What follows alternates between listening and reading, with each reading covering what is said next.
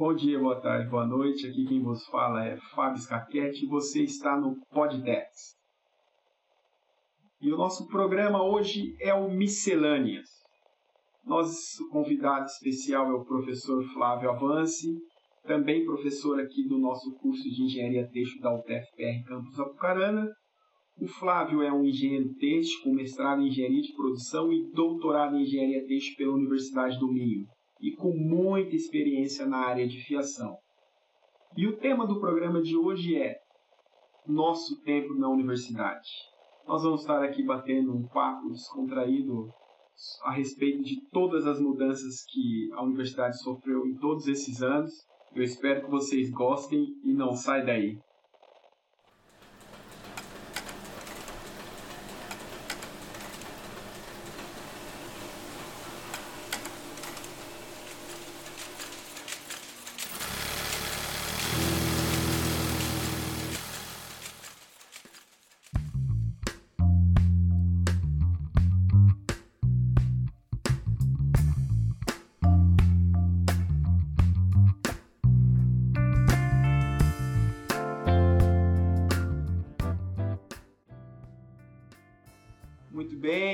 Aqui com o professor Flávio hoje. É, eu gostaria de agradecer a, a, participação, a sua disposição aqui em participar desse nosso bate-papo. Como já faz um tempinho aí que a gente se formou, né, Flávio? É, eu acho que o papo é legal porque a gente consegue embasar o quanto que a universidade ela vem se, se transformando ao longo do tempo, né? Então, primeiramente, eu queria te agradecer, Flávio. Seja bem-vindo aí ao nosso Podtex, né? E eu espero que a nossa conversa hoje seja bem produtiva. Bom dia, Fábio. É legal participar, cara. Eu que agradeço. É, a gente fica muito feliz assim com, com essas, esses convites, né? E é uma maneira diferente da gente estar tá podendo transmitir um pouco aí o que a gente vivenciou ao longo desses anos. Muito obrigado pelo convite.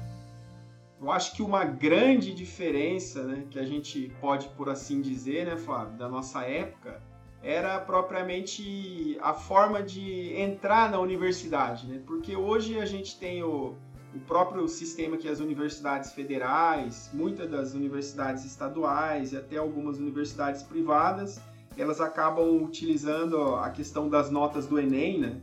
Então, ao longo do tempo, o aluno ele faz um, dois, ele pode sempre estar renovando a classificação que ele tem pela nota do Enem e depois, lá uma vez por ano, ele faz a, a inscrição no SISU e aí então ele consegue ver a questão da classificação dele e as possibilidades de vagas que ele pode entrar na universidade, né?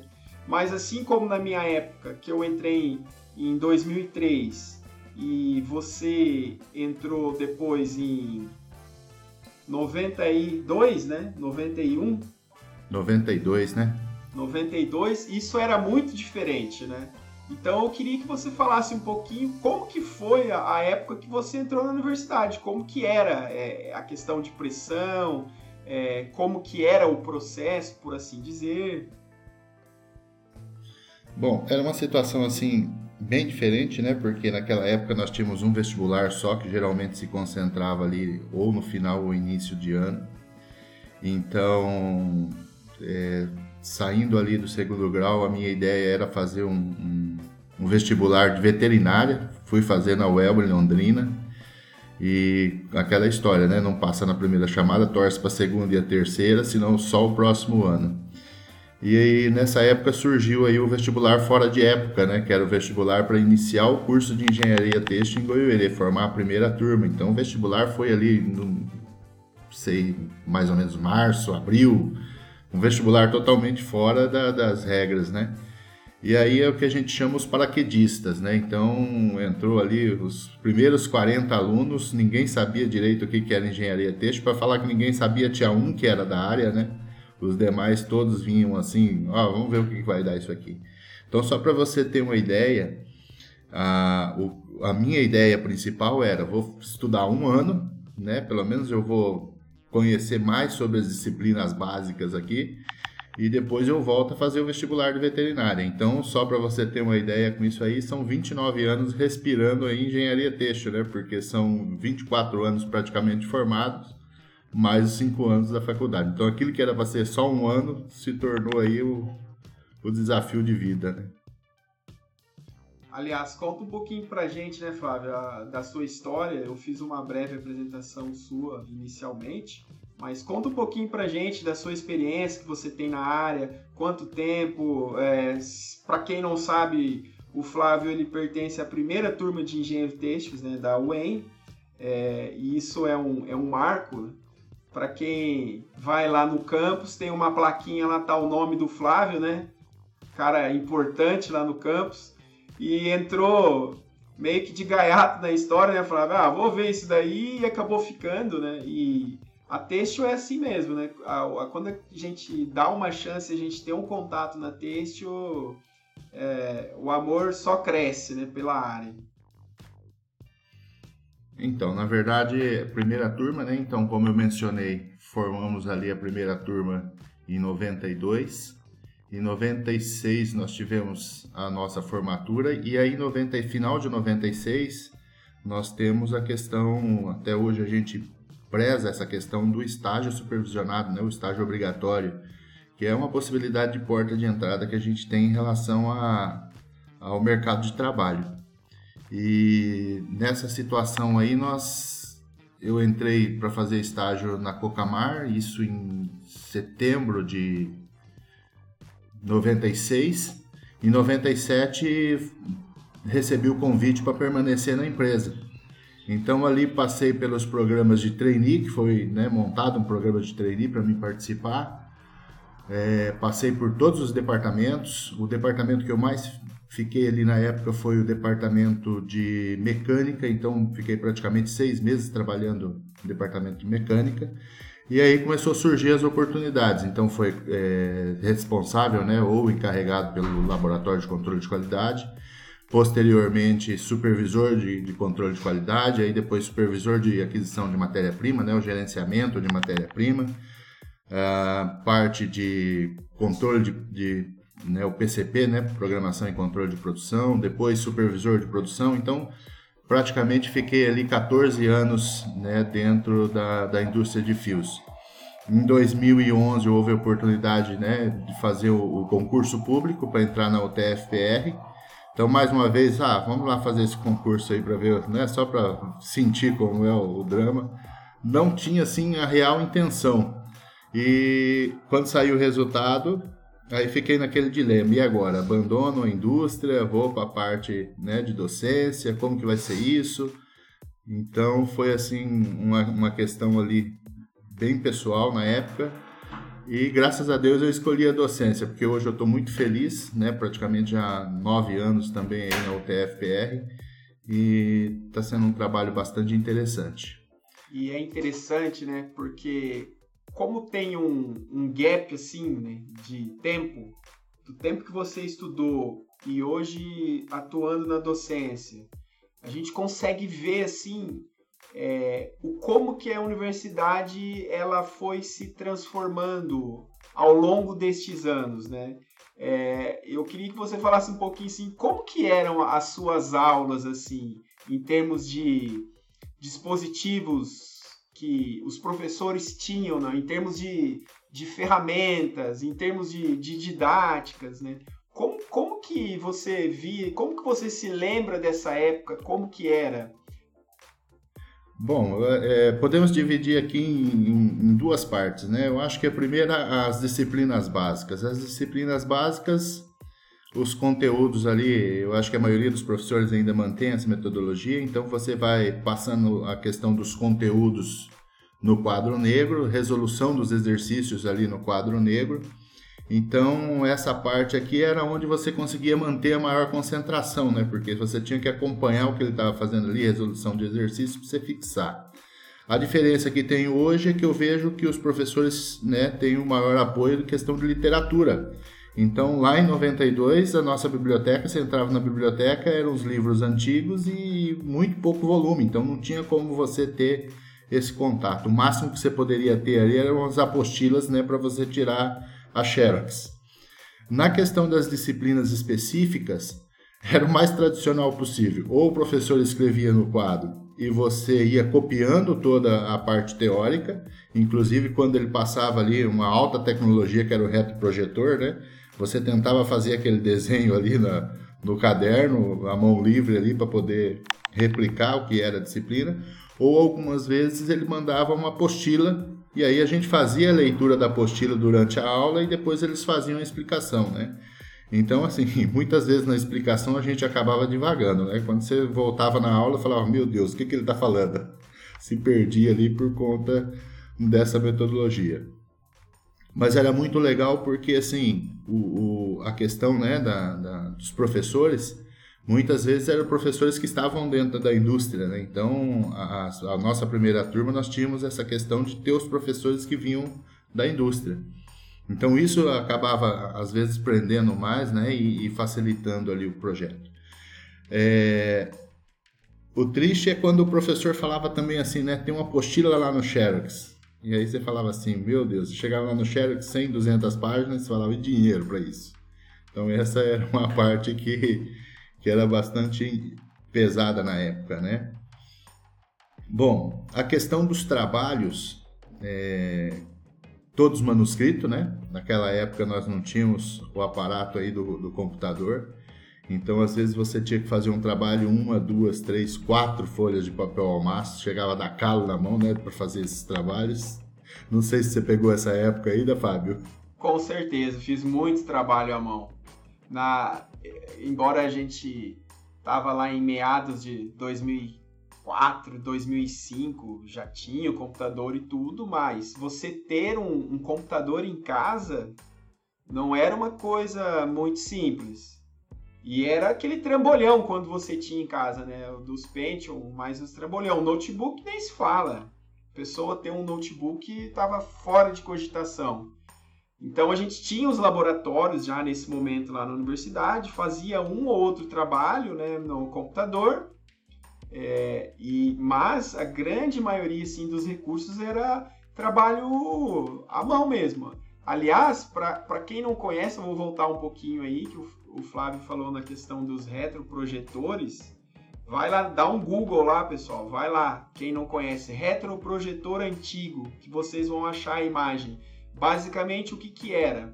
Era um trambolhão que tinha uma luz forte e na outra ponta tinha uma lupa e um espelho. Então o professor ia lá, pegava um, um, um, plástico transparente, escrevia com uma caneta específica lá naquele plástico, fazia um desenho, alguma coisa, colocava aquela folha na transparência e aquilo projetava na parede. Ou seja, é um pai dos pais aí do PowerPoint, né? Então você tinha, você não precisava toda vez escrever no quadro, né? O professor mais moderno, ele utilizava o retroprojetor, né? Mas eu, acho muito é, engraçado, assim, é que, por exemplo, de um lado, você teve lá professores que tinham uma experiência, que ainda estavam na indústria, que isso era fantástico. Mas a barreira, é, eu, eu acredito que assim, eu senti isso na minha época, era muito difícil de você entender, porque uma vez que você tinha muito pouco computador, é, o professor ia explicar uma carga. E para você entender o que, que era uma carga, cara, sem uma foto, sem uma imagem da guarnição, do Doffer, de como que forma o véu. Então eu vejo que nessa época era muito difícil também isso daí, né? O professor tinha um conhecimento, porque hoje, é, hoje eu vejo assim que, que é simples se, se o, o, o, aluno, assim, se a pessoa ela tá interessada, você vai na internet hoje, você vai no Google Imagens, você vai no YouTube, você digita o termo, ou no máximo não tem, você digita o nome em inglês, você vê vídeo, você vê aula. Então hoje você a transferência dessa informação hoje ela se dá a uma velocidade muito maior, né? E, então eu fico imaginando assim, como que era difícil para a gente entender o funcionamento dessas máquinas naquele tempo, né? Eu peguei também a época do retroprojetor no começo, lá no final da universidade é que eu vi alguma coisa em PowerPoint, mas uma aula em PowerPoint era um evento, Então levava toda a turma para uma sala que tinha o PowerPoint, então você tinha que se deslocar. Hoje não, né? Hoje, por exemplo, aqui na nossa universidade, a gente tem um acesso, tem um, pelo menos aí um projetor em cada sala, né? E você consegue transferir de diferentes formas, né? Isso, e, e outro detalhe, né? É, antes do projetor, a única situação que a gente tinha era a questão do mimeógrafo, né? Que era as folhas à base de álcool lá, a gente não chegou a, a utilizar. E uma coisa bem interessante que você falou aí é a questão do computador. O primeiro contato que eu tive com o computador, praticamente lá em 92 ou 93, introdução à computação. Ah, o computador era o Intel IBM, né? O IBM 286. Ah, aquilo era o espetáculo da época, né? Inovação. E o, programa que a gente trabalhava era o MS-DOS, né? Que era o, da Microsoft e simplesmente ali a base de programação, não tinha esse pacote Office aqui, né, que a gente tem hoje, era só questão de programação mesmo, que trabalhava ali naquele pacote do MS-DOS. O MS-DOS era o, como que era? Microsoft Disk Operation System, né, que era, isso aí a gente decorou porque é o que a gente tinha que fazer. Só faltava você falar agora que você também fez aula de datilografia, Flávio, para completar. Com certeza. E o meu, e o meu, como vamos dizer assim, o meu notebook pessoal era uma Olivetti portátil. Você tinha dentro da caixinha? e, tá, e, e, e tava por cima da, da carne seca, né? Sim, era muito interessante isso, né? E, e acabou sumindo aí as, as máquinas de escrever. Então, e aí essa questão do, do, do computador, só para você ter uma ideia, você falou aí de, de quando você também é, fez o curso. É, quando eu entrei na Cocamar, e praticamente dois ou três anos depois, nós tínhamos um computador para cinco supervisores. Então cada um tinha um horário para usar esse computador. Eu só fui ter um computador ali de mesa por volta ali de 2002, 2003 que aí tinha um computador na mesa. Aquilo era o, né, o supra-sumo, né? Falando, olha, eu tenho um computador na minha mesa. Isso era demais. Então só pra você ver o que, que veio a evolução. Ali o cara falava, nossa, agora sim, né? Sou engenheiro, tenho a minha sala, o meu computador. Era dessa forma, só pra você ter uma noção, né? Com relação à, à questão que você mencionou aí dos, dos professores, né? É, nas as disciplinas básicas, os professores eles vinham eles vinham da UEM aqui de Maringá. Então, eles iam uma vez, duas vezes na semana ali, né? Então, por exemplo, o professor ia na segunda, dava aula segunda e terça, outro ia terça e quarta, e assim sucessivamente. Então, você tinha as aulas ali, depois você não tinha mais contato com o professor. Então, só na outra semana. Então, isso era um ponto que dificultava bastante, né? Você não tinha o professor permanente lá. Como eu mencionei, os outros professores, que eram os professores das áreas específicas, então eles vinham de empresas, eram professores contratados, né? Então, nós tínhamos lá, por exemplo, um professor que, que iniciou a parte de fiação era contratado da, da fiação da integrada, depois, posteriormente, houve uma substituição e entrou o professor da Copperfields, que é o Pitelli, que foi nosso companheiro de trabalho, né? que foi nosso professor de fiação. É, posteriormente, nós tivemos professores de malharia, que vieram esses professores de São Paulo, então eles davam as aulas para nós. E tínhamos também professor de tecelagem, era um professor que vinha da Feltrin, que era uma fábrica de tecidos é, em Americana. Então, só para você ter uma noção assim da, do que a gente tinha. E nessa época nós tínhamos três professores que eram recém-formados é, na FEI. Esses professores assinaram um contrato com a OEI e foram fazer mestrado lá na Alminho. Então eles ficaram, enquanto nós estávamos tendo as disciplinas básicas, eles ficaram dois anos né, na, lá em Portugal. E posteriormente retornaram para concluir os trabalhos aí com a primeira turma. Então eles ficaram praticamente aí três anos trabalhando ali, que era o acordo que eles tinham com o EN, né, de fazer esse mestrado e depois conseguir formar essa primeira turma. Então essa foi mais ou menos a história aí com relação né, à questão dos professores para poder subsidiar né, a implantação daquele curso na, lá em 92. O Flávio deu mais dois outputs aí para vocês também pesquisarem na internet enquanto vocês estiverem escutando, né? Primeiro é o mimeógrafo, né? Mimeógrafo era um sistema super avançado de fazer uma cópia, né? Você tinha lá um papel, você escrevia com uma caneta, depois o mimeógrafo você adicionava o álcool e ele ia fazendo uma cópia, né? Como se fosse um carbono, né? Borrando uma segunda cópia, aí ficava aquele cheiro de álcool. Né? Isso um pouco antes do, do, das máquinas do Xerox, né? Por assim dizer. E também a Olivetti, 2Ts e no final, Olivetti portátil. Meu pai também teve uma máquina dessa.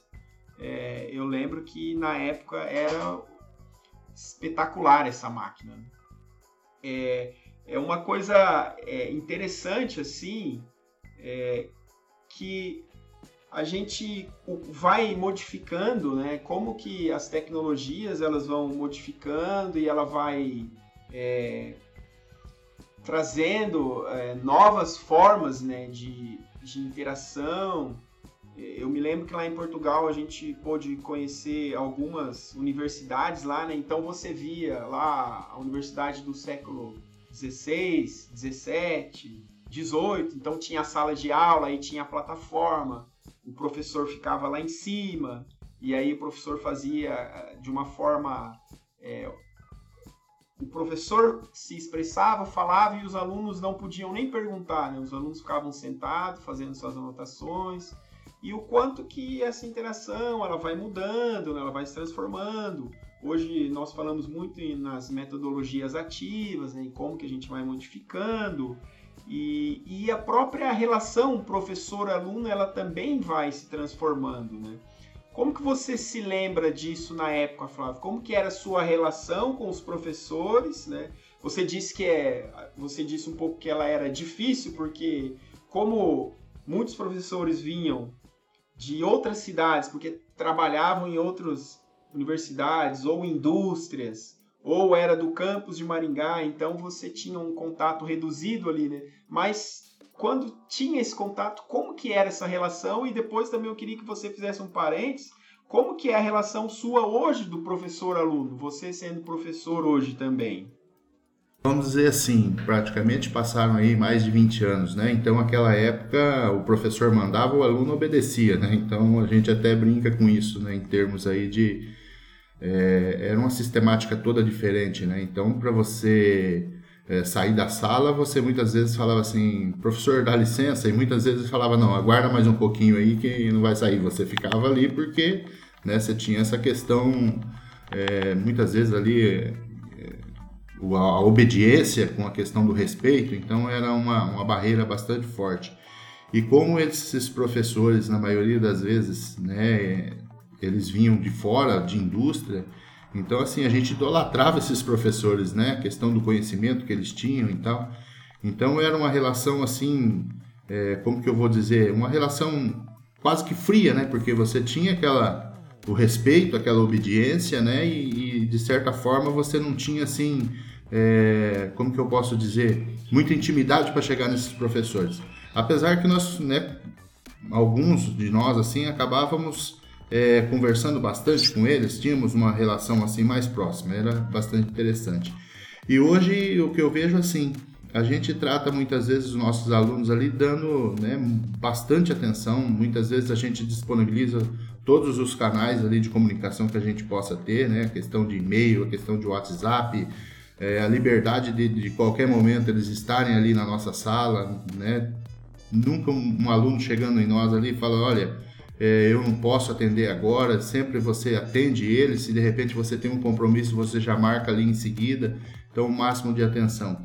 Então eu acho que hoje a gente tem assim é, muito mais o contato com, com o aluno, né?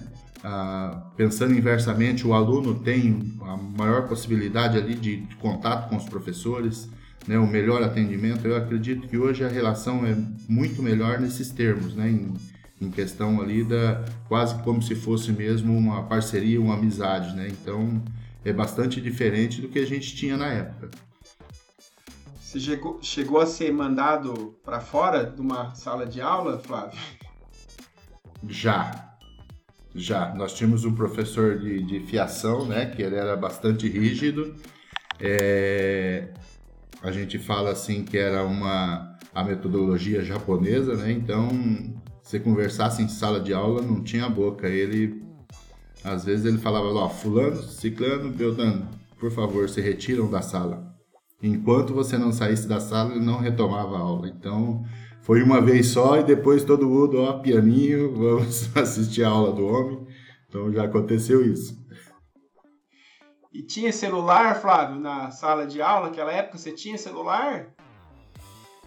Não. Meu primeiro celular, olha, só para você ter uma ideia, me formei em 96. Eu acredito que em 98 foi quando começou a disseminar o celular. Aí eu comprei o primeiro tijolinho, né? Porque a primeira geração foi o tijolão, que a gente chamava, né? Que era aquele quadradão maior. Depois começou a vir os compactos ali por volta de 98, foi quando eu consegui comprar o primeiro celular. Aí depois veio toda aquela onda né, do startup, todas as inovações de tecnologia.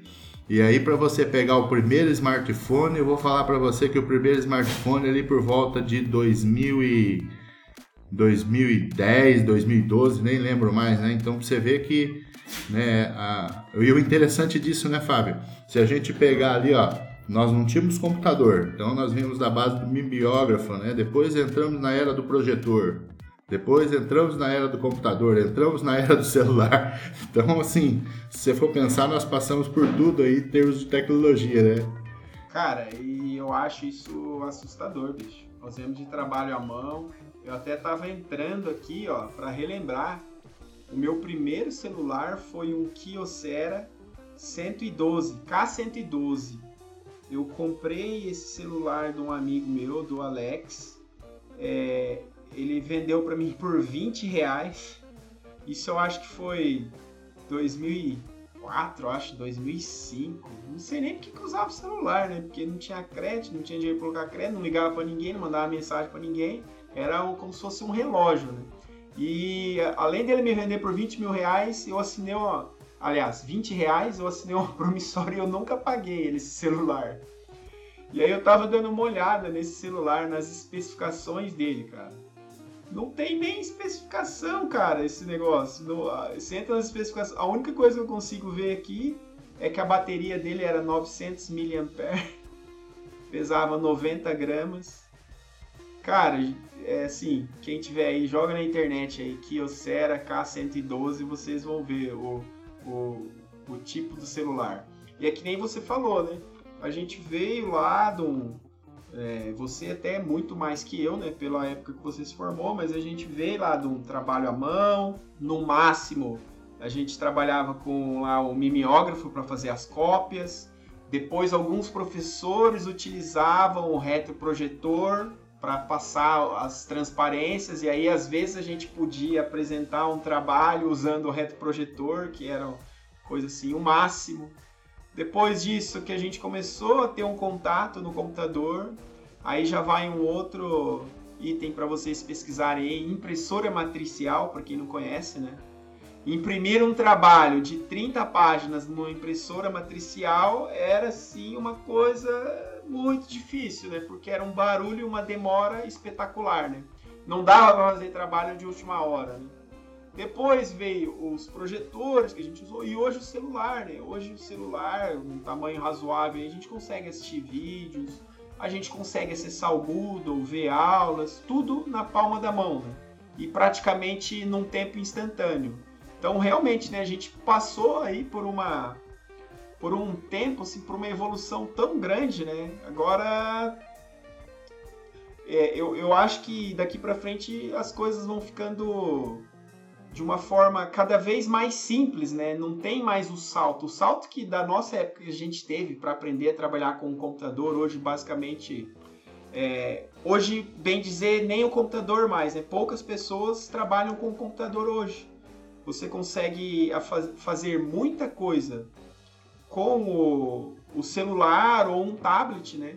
E, e, eu vejo que talvez agora a próxima a próxima etapa que eu estou vendo assim de modificação é o próprio celular agora ele ser um computador, né? Já tem alguns projetos, por exemplo, celulares da Samsung aí, é o, tem o Samsung Dex, né? Que ele vira um computador. é, é, um híbrido, né? Você liga um teclado nele, um monitor, você usa como se fosse um computador, né? Então, quanta mudança a gente tem visto ao longo aí das, pelo menos aí duas, três décadas, né? Ô Fábio, você mencionou aí, pede para os alunos depois consultarem ali o que, que era o StarTAC, é, que era uma, um, um, uma inovação né, em termos de, de, de, telefone. E você lembra também de um outro que vem antes disso aí um pouquinho, que era o BIP? Que você comprava um aparelhinho ali e você colocava ele na cintura, se alguém precisasse te encontrar, você mandava um BIP e aí, ó, ligar para tal telefone. Lembra disso? Quando, quando, quando eu fui trabalhar na Paramount, é, quando eu estava trabalhando no turno, era obrigatório usar um BIP, porque daí, vamos supor, como os setores eram grandes, né? Se, a, se, a, se, o encarregado do turno, alguma coisa, ele não te achasse, ele ia lá no ramal, digitava um número, te bipava, né? Aí você, no próprio no telefone mais próximo, você entrava em contato e via se era questão de máquina e tudo mais também, usei o BIP. Então, basicamente, isso eram nossas, as nossas inovações, né? Até chegar, então, onde a gente está hoje, que praticamente tudo que a gente faz é basicamente é o WhatsApp, né? Então, até mesmo para você fazer uma ligação, às vezes você fala assim, ah, eu não vou ligar, eu vou passar uma mensagem a gente conversa pelo WhatsApp, né? Perdemos o costume de fazer a ligação em si, né? Então, lá, vou fazer uma ligação. Não, vou passar uma mensagem no WhatsApp e qualquer coisa depois eu ligo, né? Então, para ver como muda. Fazer a ligação no, no orelhão. Pois é, tinha essa também. Com ficha, depois com cartão. É, cara, não é, não é mole não. E, bom, e hoje, assim, até a forma como como é rápido né, essa mudança tecnológica, até a, nós vamos ficando para trás, né? Você vai até se perdendo, de, principalmente em relação de mídias sociais e tudo mais. Né? E, e, como que eram os estágios naquela época, Flávio? Você conseguiu fazer estágios durante a universidade ou foi só mesmo o estágio final? Como que aconteceu isso? Então, Fábio, esse eu acho que foi um, um vamos dizer assim, um trabalho que foi interessante em relação ao estágio, porque como a gente tinha aquela deficiência em questão de identificação do, dos equipamentos, né, a forma de funcionamento dos equipamentos nas disciplinas devido a, a essa dificuldade de material, né, dificuldade de consulta desses materiais, então nós fomos incentivados ali a fazer o estágio muito cedo. Então eu acredito ali a partir do, do, do segundo ano, final do segundo ano, nós começamos a fazer estágio. Então só para você ter uma ideia, ó, é, naquela época eu fiz estágio Copperfields, que era uma fiação open-end, depois eu fiz na Coamo, que era uma fiação anel, é, Malharia Petuque, é, fiz uma, uma tecelagem em Americana, depois é, Sajama, que era em Campo Mourão, a antiga Montecatini, que hoje passou a ser a Sintex, em Goiuerê. Então você vê, ao longo do período ali, cada férias que a gente tinha, seja em julho ou seja férias no final do ano, então você fazia um mês de estágio em julho e fazia dois meses ou três meses de estágio no final do ano. Então isso foi o que deu a base ali em questão de conhecer os equipamentos. E depois o estágio supervisionado né, no, no, no final do curso, que eram praticamente três a quatro meses aí para você concluir. Então essa questão do estágio eu vejo que foi um diferencial. Então a gente buscava o estágio de férias. E tem um outro detalhe, né? A impressão que tenho que é, a questão, vamos dizer assim, as leis trabalhistas, as leis né, de, de, de, da parte ali de que permitia o estágio, eram mais simplificadas, né? Então Uh, a impressão que eu tenho é que os empresários não tinham uma preocupação em questão de legislação ali por você aceitar o estagiário, né? Então, olha, tem um aluno, dois, três alunos precisam fazer estágio, era mais fácil a liberação. Hoje você tem toda essa questão né, da legislação, então isso acaba complicando. Olha, se for um estágio, por exemplo, de férias, né, temos que ter lá uma contrapartida do empresário, um salário, uma bolsa, alguma coisa. Então muitas vezes fala, ah, eu não vou ceder estágio porque tem essa complicação aí. Se fosse o obrigatório, tudo bem, mas o de férias já complica um pouquinho mais. Então tem todo esse trâmite, né? E eu vejo que lá na época não, a gente conseguia muito facilmente essa questão do estágio porque não envolvia né, essa parte, não era muito forte essa parte da legislação. Né? A gente vê que isso hoje é para proteção do aluno, mas muitas vezes a gente vê que há ali um, um certo receio por parte do empresário né, em liberar esse estágio. Apesar que a gente sempre menciona para os alunos, pessoal, corram atrás do estágio, não deixe para fazer só o estágio final, né? Porque quanto mais experiência você tiver, também você vai ter essa questão aí de saber depois qual área querer atuar, né? Exatamente. Então até eu brincava, até eu brincava, falar, pessoal, eu não quero fazer estágio, estou é, fazendo aqui na parte de fiação, mas eu não quero trabalhar em fiação. Fiação é o último lugar que eu quero trabalhar. Como a gente fala que o engenheiro têxtil morde a língua com isso, né? Porque quando surgiu daí a oportunidade de emprego, onde foi? Na fiação de algodão. Então, é onde eu menos queria, é onde eu acabei ficando aí nesse período aí de, de 15 anos. Eu conversei com o Everton né, no primeiro episódio nosso, episódio 1, e ele falou a mesma coisa, né? Onde que eu não, eu só não quero ir para uma fiação, e onde ele está hoje trabalhando na fiação. Fiação. É, e assim, Flávio, e quando você esteve para sair assim, você teve muitas propostas? É, como, como que era assim? Porque eu vejo que hoje, embora a gente saiba ainda que a nossa área ela precisa de uma divulgação maior, mas como que era a divulgação naquela época, né, em termos de empresa, em termos do curso, né, das empresas conhecerem, olha, existe um curso de engenharia têxtil e tudo mais. Fábio, é, vamos pensar que o nosso era a primeira turma, né? Então o curso de engenharia em têxtil em Goiuerê não era conhecido, né? Então isso era uma questão assim que né, dificultava bastante, porque nós éramos conhecidos ali na região. Então se você pegasse, por exemplo, é, região de Goiuerê, Campo Mourão, até Maringá, é, tinha, porque nesses estágios você acaba divulgando também o curso, né? Um trabalho que foi feito na época e foi bastante interessante, e, e é um trabalho que a gente tenta replicar hoje, é você participar das feiras, né? Então você ia em São Paulo participar de uma feira técnica, você ia para Santa Catarina participar de uma feira técnica, e ali você acabava começando a fazer os contatos, porque até então o, os formandos que a gente tinha na área de engenharia têxtil eram os formandos da FEI, e, e, o pessoal falava assim, mas curso de engenharia têxtil em Goiuerê? É, nós temos a primeira turma e tal, e né, com, com os anos veio também as, as demais turmas, e aí foi engrossando, né? É, o número de alunos ali, conseguimos fazer alguns, a participação dos eventos e com isso a gente disseminava o nome.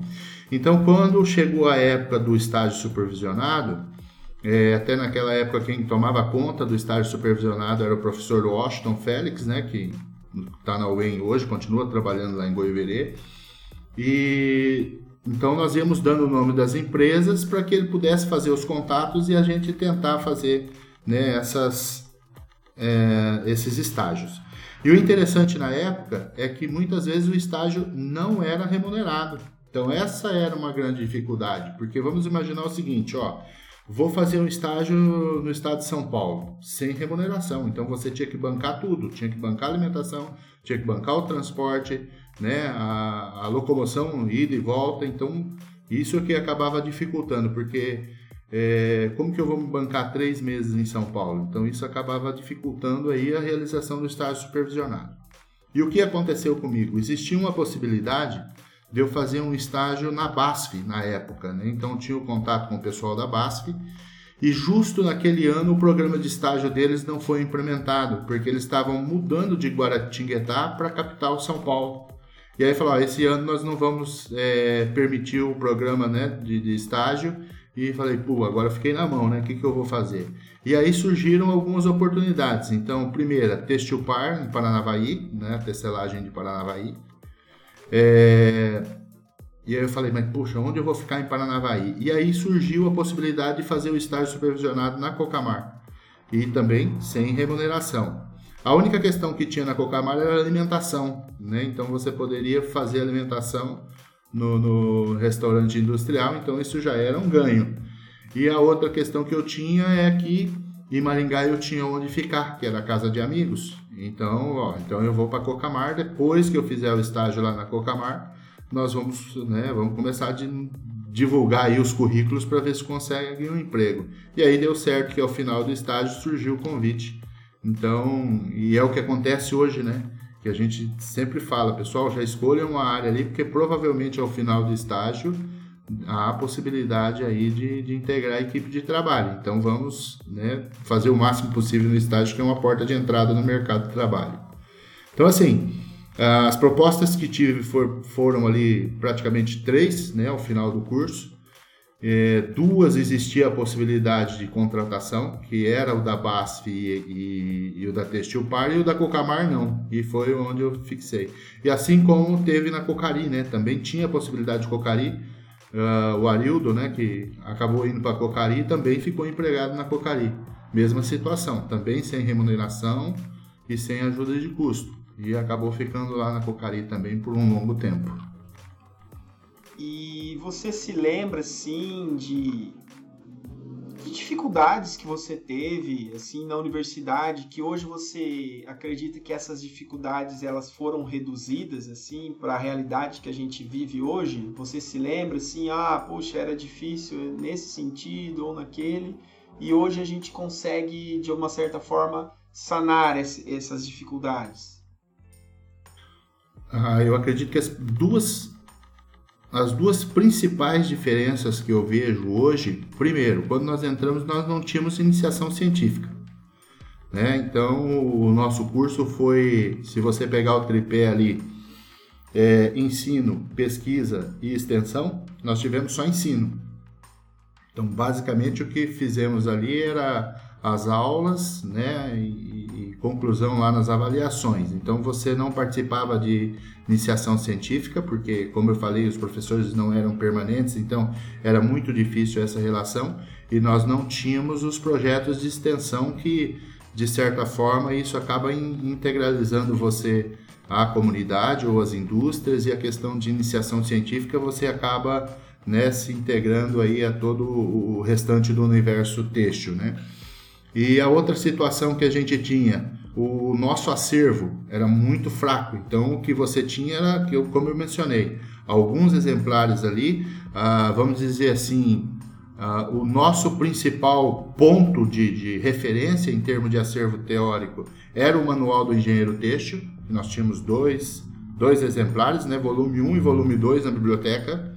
É, e ali outros materiais assim, tudo começando, né? Então estava começando a implantar a biblioteca, então era tudo muito difícil. E a principal diferença que a gente tem hoje é que se você pensar assim, um determinado equipamento, você vai aqui no nosso Google da vida e digitou o equipamento ali, você abre ali uma um, mil possibilidades em questão de consulta. E nós não tínhamos isso, né? A nossa possibilidade era apostila, manual do engenheiro têxtil ou algum outro exemplar que a gente tinha na biblioteca. Então, tudo muito limitado. Essa eu acho que é a principal diferença que a gente tem em termos do que a gente vê hoje, né? Essa, esse ganho que a gente tem hoje em termos de internet que possibilita aí qualquer consulta, né? É, até assim, a gente sabe que até uma deficiência de todos nós, né, na, na, parte da textos, por assim dizer, que a nível nacional nós temos poucas bibliografias ainda, por assim dizer. Mas é que hoje também tem a contrapartida, como você disse, né? É, naquela época, até na minha época, eu tive muito pouco acesso ao que era uma pesquisa científica. Ainda na minha época, o que, o que eu, eu me lembro que o que eu conseguia ver assim em termos de pesquisa científica era da própria química têxtil, que é a única coisa que eu tinha acesso assim, que às vezes chegava uma revista lá da química têxtil e aquilo te dava uma, um outro olhar assim, né? nossa, que legal, né? estão fazendo esse teste, estão fazendo esses experimentos para melhorar o parâmetro do tingimento e tudo mais. E era uma coisa que, nossa, estava muito além, parece que, que era um outro mundo, assim, parece que aquilo não pertencia a gente. É, tanto em termos de universidade como em termos de indústria. Você fala, nossa, será que algum dia eu vou fazer uma pesquisa, alguma coisa relacionada a isso, né? E hoje a gente tem muito acesso e é muito fácil a artigos científicos de alto impacto, né? Se a gente estiver navegando aí na rede da UTF aí, a gente consegue entrar em revistas de alto impacto e pesquisar basicamente qualquer tipo de pesquisa de iniciação científica, né? Hoje, às vezes, alguns alunos me procuram assim, ah, professor, eu queria fazer uma iniciação tal, mas eu não sei o que, que eu faço, né? E aí, assim, hoje é muito fácil, né? Aí você pega, ah, mas qual o tema? O que, que você quer? Ah, queria fazer um acabamento, sei lá, UV, antimicrobiano, e aí você consegue separar três, quatro artigos e fala, ó, começa por aqui, ó, lê esses artigos, entende isso, aí a gente vem, conversa a respeito disso. É, eu, na minha época, eu fiz uma iniciação científica, mas basicamente a minha, a minha iniciação científica era ajudar na tradução de um livro, né? Tinha um material muito bom lá, né? e aí a gente estava ajudando em, em, traduzir aquilo, remodelar, em basicamente construir um material didático. Né? Então eu concordo contigo, sim. Quando eu olho para isso, nossa, quanto mudou, né? Hoje a gente tem a, a internet está aí, né? Eu sempre, a gente sempre conversa a respeito disso também, né, Flávio? Em outros momentos tem informação para tudo, só que daí vem o outro desafio também, né? A gente tem que saber quais fontes a gente vai buscar essa informação, de onde, de que fonte a gente vai beber isso, né? porque também tem muita coisa que não, não serve, né? Então, tá lá, né? De uma certa forma, tá lá. Você tem que saber quais caminhos ali você vai pegar e, e, e buscar essas informações, né? Ô Fábio, e só um complemento em relação a isso, é uma outra diferença que eu vejo, e aí já é mercado de trabalho. É, se eu pegar ali mais ou menos na época ali de 2000, sei lá, vamos pegar um, uma referência de 2000 a 2005, eu não poderia nem conversar com um colega que trabalhasse em outra fiação, porque isso aí já dava uma questão assim, ó, é uma espionagem industrial, né? Não existia o tal do benchmarking, né? Que você hoje você tem uma, um, vamos dizer assim, uma cadeia de, de, de, uma rede, né, de amigos em que você tem um problema. O WhatsApp ajuda muito isso, né? Você tem um problema, você fala lá, pessoal, ó, tô com um problema aqui e aí vem ajuda de todas, de todos os lados, de todas as empresas. Então essa liberdade hoje de comunicação é muito importante. Então nós não tínhamos isso ali, vamos dizer, há 10 anos atrás em que você conversando com um amigo, você trabalha onde? Ah, eu trabalho em tal unidade, ah, eu trabalho em outra, ah, então não vamos falar de serviço porque isso é espionagem industrial. Né? Então era, era muito interessante, você não tocava no assunto de serviço, cada um fazia o seu lá. Quando você fazia isso, era muito sutil para tentar solucionar um problema. Então hoje isso está muito mais fácil, né? Você, ah, eu tô com um problema, como você falou aqui, ah, tô com um problema no acabamento. Pessoal, quem pode me ajudar? Olha, tenta isso, tenta aquilo. Olha, fulano fez isso. Então, é muito interessante essa relação de trabalho hoje que está muito mais difundida e muito mais fácil. Até aquele, aquele grupo que a gente tem da engenharia têxtil, né? Que os próprios nossos egressos aí movimentam bastante esse grupo, né? Tem uma uma sensação assim de pertencimento muito grande, né? Então o pessoal é, é uma comunidade mesmo que se ajuda muito, né? Ó, oh, pessoal, alguém sabe da norma tal, tal? Ah, eu faço isso. Ah, eu já fiz, eu já mandei fazer em tal lugar. Ah, e a respeito disso, então tem esse contato assim, né? De, de se ajudar e todo mundo tentar crescer junto, né? É, eu sei que assim essa conversa, se a gente continuar aqui, eu sei que ela vai muito longe, né? Mas você se lembra, assim, Flávio, de. Pra gente ir para os encaminhamentos finais, você se lembra de mais alguma coisa relevante, algum fato engraçado, não sei, assim, que, que quando você lembra da sua época de graduação, assim, venha à sua cabeça? Cara, um, um, fato que eu não me esqueço e é até hilário, né? Porque você fala que professor não cola, né? Mas eu acho que professor já foi aluno também e colou, né? O fato que mais me marcou foi uma, uma prova de, de fibras têxteis, professora Irene, né? E aquele dia eu falei assim, pô, todo mundo tira nota, eu tiro nota, eu vou colar, né? E aí eu fiz aquelas colas tradicionais que a gente tinha em carteira, disquinho de carteira, você lembra, né? Colar na carteira e, e virar ali o disquinho. Preparei a minha escola. Chegou no, no dia da prova, cheguei na sala, a, pro, a sala, a porta da sala fechada. Falei, vixe, o que, que aconteceu aqui, né? Aí chegou a professora e falou, ó, Flávio, você senta lá na última carteira, fulano, você senta ali, você senta aqui. Aí eu falei, meu Deus do céu, e as minhas colas, né? Então, quer dizer, aquela ali foi a única vez que eu tentei e não deu certo. Eu falei, ah, a partir de hoje eu não faço mais isso, né? Porque não fui eficiente. Então, assim, são fatos que ficam marcados, né? E até hoje você brinca assim, né? Às vezes você pega os alunos ali e fala assim, ó, pessoal, não pode colar aí. Proibido colar aí. Mas assim, é, o que fica é, desse contato, né? A, a turma, a gente nunca esquece da turma, né? Então, a nossa primeira turma, nós temos um grupo no WhatsApp que a gente mantém contato até hoje. Isso é muito legal. Então, nós temos ali os, os 19 que se formaram na primeira turma e mais alguns remanescentes que vieram depois.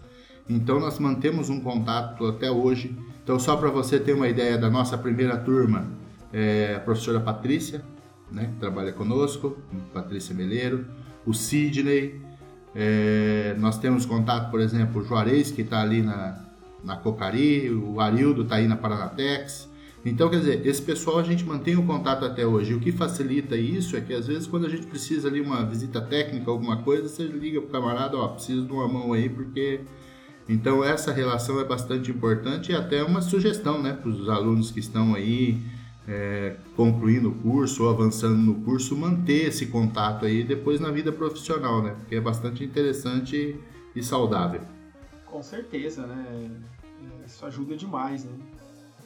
Flávio, eu queria te agradecer novamente sua participação aí. Eu acho que foi um papo assim bem gostoso, né? A gente vai relembrando algumas coisas e vai passando o tempo e às vezes a gente não se dá conta do, do quanto quanta transformação a gente vê, né?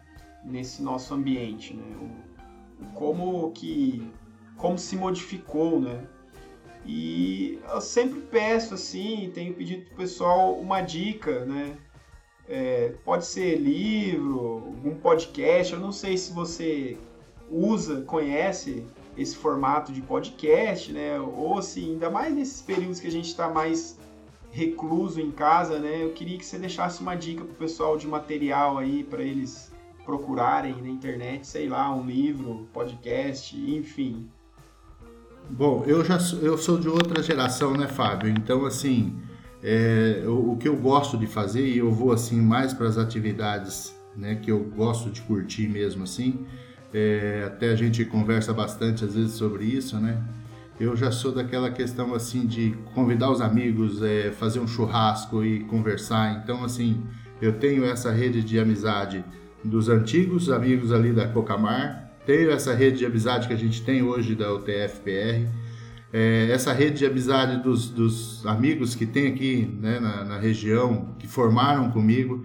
Então, sempre que possível, a gente promove o encontro, a gente faz um churrasco, né? reviver as antigas histórias, como a gente está revendo aqui. É... Uma outra coisa, identificar um hobby, né? que a gente, aquilo que a gente gosta de fazer.